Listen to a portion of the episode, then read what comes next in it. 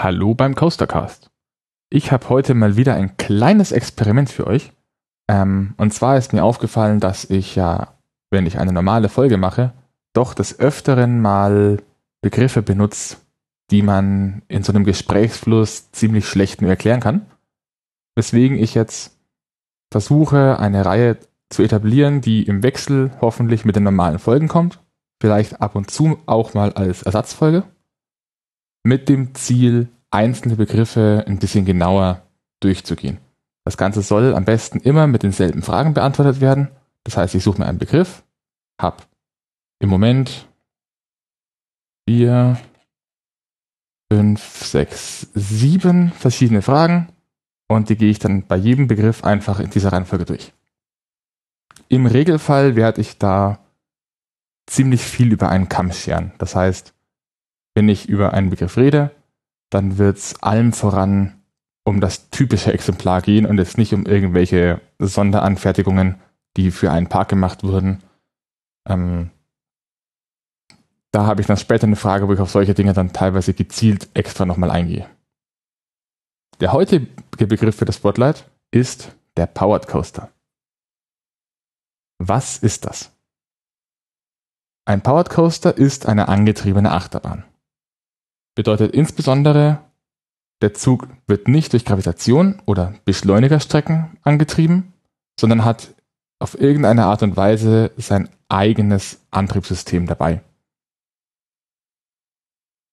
Im ganz allgemeinen Fall ist, das, ist es eigentlich immer ein Elektroantrieb. Man hat Stromschienen an den Schienen befestigt, es laufen Schleifer mit dem Zug mit und dann hat man irgendwo im Zug verbaut einen oder mehrere Elektromotoren, die entweder direkt an den Laufrädern äh, angreifen und dadurch den Zug beschleunigen, oder auf der Schiene ist nochmal ein extra Stück Metall angebracht, meistens ein aufgeschweißtes Stahlblech, auf dem dann ein zusätzliches Rad läuft, das den Zug antreibt. Wie fährt sich das? Im Normalfall sind Powered Coaster eher kurz. Die meisten sind keinen halben Kilometer lang, was vergleichsweise wenig ist. Ähm, und sie sind auch nie so wirklich hoch. Meistens weniger als 10 Meter, liegt aber auch daran, dass man eben keine Lifthill benötigt. Steile Streckenabschnitte gibt's meistens auch nicht. Hohe Geschwindigkeiten sind auch eher selten. Das, die vorherrschenden Elemente sind lange Kurven oder Helices. Ähm, ein paar gerade Strecken sind auch dabei, aber meistens fährt man viel im Kreis und wechselt dann vor allem zwischen diesen Kreisfahrrichtungen hin und her. Ähm, es gibt ein paar Exemplare, die fühlen sich vom reinen Fahrtgefühl an, mehr so wie eine Aussichtsfahrt, eine schnellere Aussichtsfahrt und ziemlich oft gibt es eine Art Dark Ride Abschnitt in einem Gebäude. Wer kauft sowas?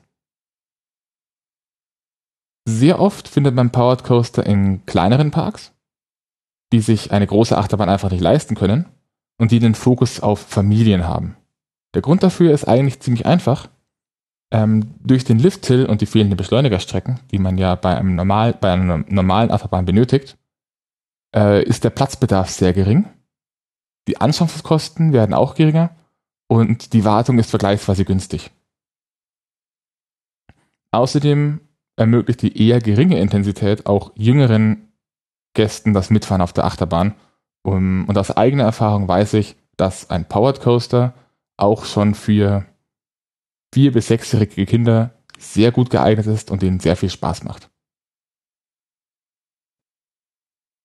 Zusätzlich eignen sich Powered Coaster auch, wie oben schon ein bisschen angeklungen, als eine Art spannenderer Ersatz für Dark Rides. Ein relativ aktuelles Beispiel hierfür ist die Achterbahn Miniva im Freizeitpark Plon. Das ist ein, ein Power Coaster von Mug Rides.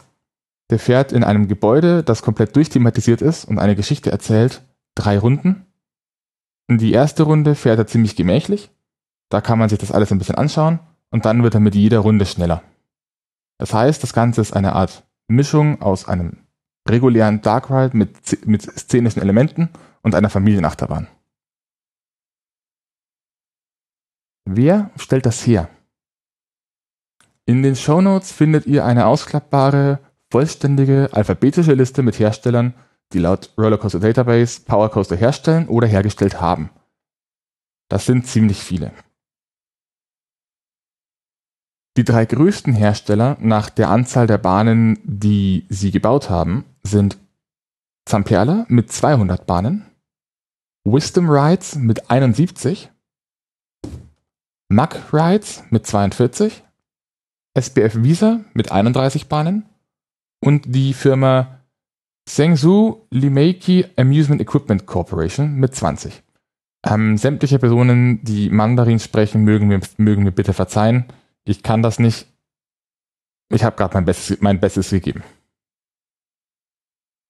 Die meisten Bahnen, die sich noch in Betrieb finden derzeit, stellen Zamperla mit 92 Bahnen, die Firma Mack Rides mit 29 und SPF Visa mit 22 Bahnen.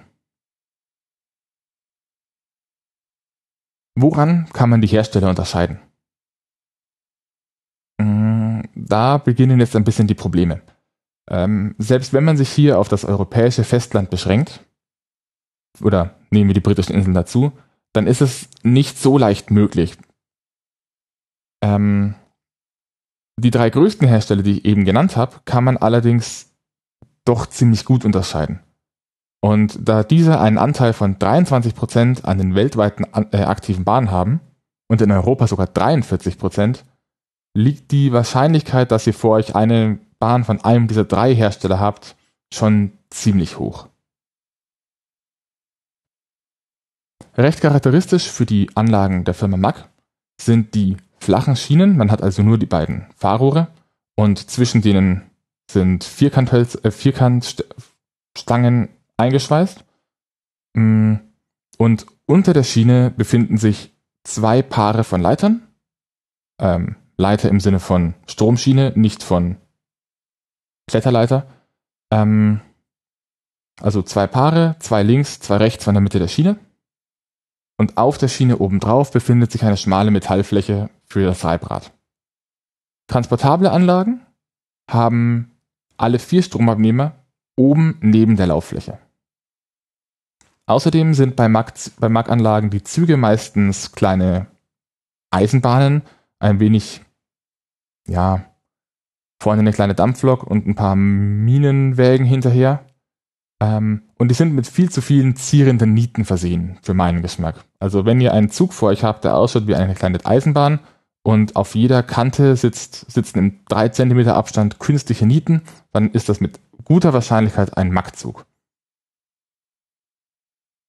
In den Show Notes findet ihr auch verlinkt zwei Bilder, eins für die Merkmale stationärer Bahnen, die man da sehr schön sieht, und für die transportable Bauweise habe ich auch ein Bild eingefügt. Der zweite Hersteller ist Zamperla. Und bei denen habe ich Bilder von wenigstens drei verschiedenen Schienenaufbauten gefunden. Die ersten sind recht ähnlich zu den Anlagen der Firma Mack, mit dem Unterschied, dass sie unter der Schiene nur zwei Stromabnehmer besitzen, die beide auf einer Seite der Schiene sind. Also es wurde quasi die Hälfte der, Strom, der Stromschienen einfach weggenommen. Bei der zweiten sind die Abnehmer auf beiden Seiten. Allerdings sind sie bei diesem Achterbahntypen ähm, auch wieder zwei Schienen unten außen angebracht. Ähm, während, die, während man die also bei den Mack Rides von unten zwischen die, Lauf, die Laufschienen ge, ge, gebaut wurden, hängen sie bei diesen Zamperla-Anlagen direkt unter den Laufschienen. Die sind also bedeutend weiter außen. Außerdem gibt es größere Exemplare von Zamperla, die eine Art T-förmige Schiene haben. Und da rede ich jetzt wirklich von T-förmig, also es sind keine Dreieck, dreiecksförmigen Schienen, sondern das ist wie ein Brett oben und ein weiteres Brett, das man in der Mitte einfach hochkant draufsetzt. Und so schauen da die Schienen aus. Die haben auch die von der ersten Version genannten, genannte einseitige Anbringung der Stromversorgung. Auch hier gibt's wieder Bilder von RCTP verlinkt in den Show Notes. Am leichtesten zu erkennen sind die Bahnen von SBF Visa. Denn die haben oben liegende Stromschienen und im Gegensatz zu allen anderen Herstellern, die ich genannt habe, sitzen bei SPF Visa die Stromschienen übereinander, nicht nebeneinander. Ganz einfach. Wo kann ich das in Deutschland fahren? Laut RCDP gibt es derzeit in Deutschland elf stationäre Bahnen. Ich weiß es auf die Schnelle von wenigstens einer transportablen Bahn, vermutlich gibt es da mehr. Ähm, allerdings führt RCDP den Kaffeekannenexpress in Karls Erlebnisdorf in Rövershagen als Powered Coaster und da bin ich mir nicht so ganz sicher, denn der hat unter anderem als Element einen Reibradlift, was nicht so ganz mit einem Powered Coaster zusammenpasst in meinem Verständnis. Als ein besonderes Schmankerl sind drei der Anlagen, die gelistet werden, inverted oder suspended. Sie hängen also auf die ein oder andere Art unter der Schiene. Die erste wäre Arthur im Europapark, außerdem der Turbodrachen im Potspark und der Wii Flyer im Inselberg Funpark. Kommen wir jetzt zu Trivia, also zu den Ausreißern und Besonderheiten. Bis 2012 gab es mit Dragonflyer im Camelot Theme Park einen Powered Coaster, der tatsächlich nicht mit Strom betrieben wurde, sondern einen Verbrennungsmotor im Zug hatte. Und bis 2005 gab es sogar einen nicht ganz so langweiligen Powered Coaster. Das war die Bahn Looping im Park St. Paul und überraschenderweise hatte diese Bahn einen vertikalen Looping. Eine der ikonischsten und vermutlich am häufigsten fotografierten Achterbahn Lost Places gehört zu, der, zu dem MAC Ride Powered Coaster Spreeblitz im ehemaligen Spreepark bei Berlin. Der ist seit geraumer Zeit geschlossen. Ähm, und da gibt es einen Tunnel, wenn man da hinfährt, äh, reinfährt, dann fährt man durch so ein großes, stilisiertes Löwenmaul, das ist blau. Ähm, das ist sieht man da regelmäßig sowohl, wenn man sich mit Lost Places als auch mit Achterbahn beschäftigt. Auch witzig ist, dass RCDB diverse blaue Enziane als Custom führt, die aber meines Wissens nach ziemlich gleich sind. Ähm, bestes Beispiel hierfür sind die, An sind die Anlagen im Europapark und im Heidepark.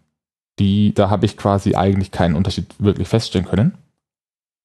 Hm, das ist aber hier nicht das Bemerkenswerte. Das Bemerkenswerte ist, dass ich bei eben beiden genannten Anlagen ähm, eine Schiebebühne entdeckt habe. Also man hat, wie bei allen anderen, bei vielen anderen Achterbahnen auch, die Möglichkeit, einen Teil der Strecke seitwärts zu verschieben, was oft verwendet wird, um bei mehreren Zügen einzelne Züge herauszunehmen, wenn sie nicht benötigt werden.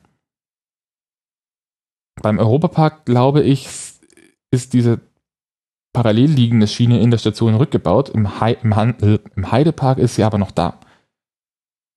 Ich habe auch hier wieder ein Foto verlinkt, da kann man den Mechanismus ein bisschen erahnen. Was ich nicht hundertprozentig weiß, ist, wofür das da ist.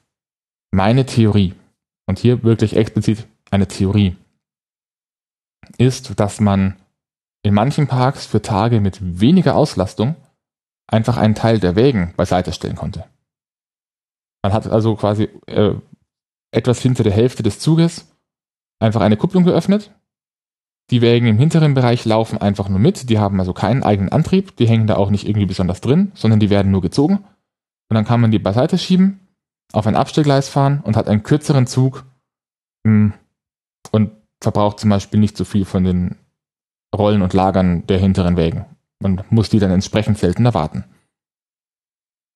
So was ähnliches habe ich bisher nur im Fränkischen Wunderland gehört und gesehen, also einem meiner Heimatparks.